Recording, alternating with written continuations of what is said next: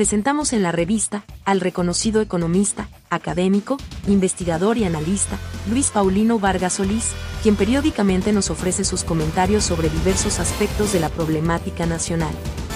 La revista, el medio de comunicación independiente, al servicio de la libre opinión y la cultura.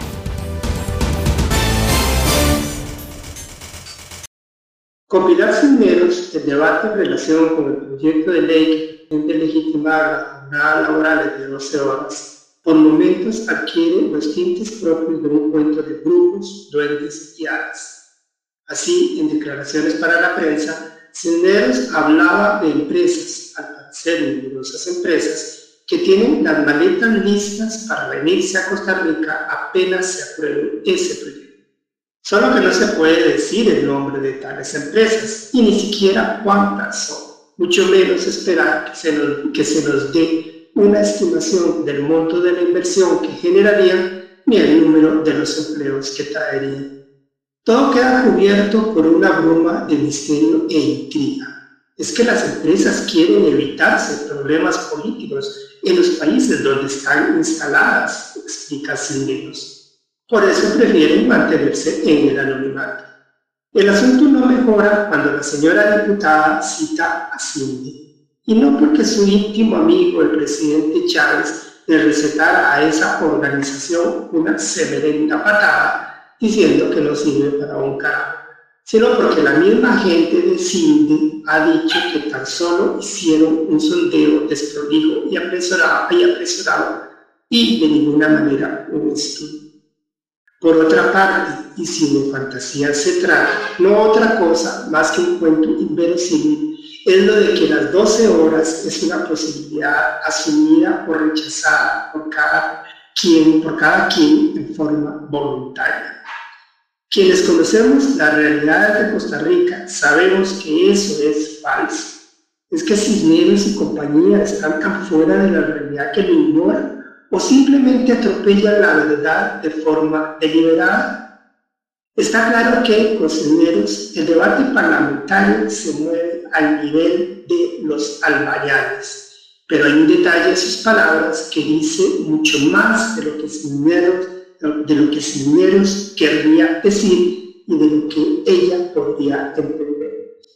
Cuando Cisneros habla de que esas empresas quieren venir a Costa Rica, están a la espera de que se apruebe este proyecto, lo que sin querer está diciendo es que su propuesta y la de Rodrigo Chávez, la UAE y la de sectores mayoritarios de las élites políticas consiste en poner a Costa Rica a competir con base en el abaratamiento de su mano de obra.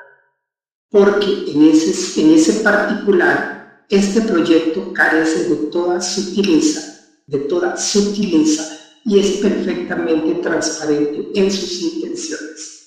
Su objetivo es ahorrarle horas extras a la patronal. Ahí sí que desaparecen los misterios. Todo se reduce a comprimir costos laborales y pare de contar. Basta recordar que nada, absolutamente nada en la legislación actual impide que una empresa trabaje 24 horas al día si así lo desea.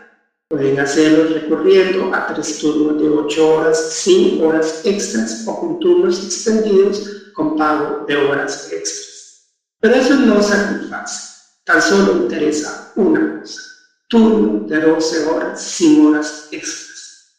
Esa es la única verdad que no se modifica un ápice por más que introduzcan ajustitos insignificantes, puro maquillaje en un vano e hipócrita intento por disimular el verdadero objetivo que se persigue. Pues ese es el proyecto político y económico que esta gente nos propone, que la competitividad de Costa Rica se levante sobre los bajos salarios, o sea, sobre la carencia de los hogares trabajadores. Si usted lo piensa con cierto detenimiento, fácilmente comprenderá que el mismo objetivo se persigue cuando, con tan machacona insistencia, se habla de recortar las contribuciones de la seguridad social.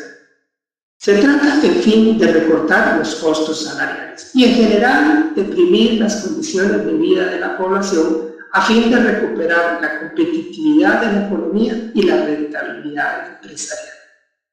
Este proyecto de ley del cual aquí hablamos es una pieza en ese pero de ninguna manera la única. Es una vía regresiva que refleja muy bien la fatal mediocridad del capitalismo costarricense y la carencia de ideas y de propuestas por parte de la mayor por parte de la mayoría de las élites políticas actuales. Elegir esa ruta que conduce al entierro definitivo del legado histórico que hizo que Costa Rica fuese, por su solidez democrática y su compromiso con la justicia social, un país líder en el entorno latinoamericano. Esto es fruto de una mirada cortoplacista, estrecha y mezquina. Y ahí precisamente está su condena y su infierno, porque conduce a deteriorar las condiciones de reproducción de la fuerza de trabajo, subvierte las bases que sustentan la democracia y el Estado de, y el Estado de Derecho, deshilacha el tejido social y por lo tanto dinamita la paz social. Esa ha sido la maldición que tanto sufrimiento ha traído a los pueblos de otros países centroamericanos. Por ello mismo, sus economías jamás levantaron vuelo. Sus ricos son extremadamente ricos, pero están, condenados, a vivir en el asedio permanente de un orden social en continua en continua e infinita convulsión. A lo largo de cerca de 40 años, el proyecto neoliberal ha empujado a Costa Rica en esa dirección, solo que el legado de las reformas sociales de los años 40 y del desarrollismo socialdemócrata de los decenios siguientes funcionaron al modo de diques que contuvieron la correntada y aliviaron los estrepicios. Y, sin embargo, desde 2009 para acá, la crisis gradualmente se ha agudizado y el deterioro se ha acelerado. En vez de buscar la forma de imitar el rumbo, hoy hay gente deseosa de terminar de empujar a Costa Rica al abismo. Muchas gracias. Le invitamos a seguir periódicamente los podcasts y artículos de Luis Paulino Vargas Solís en este medio digital.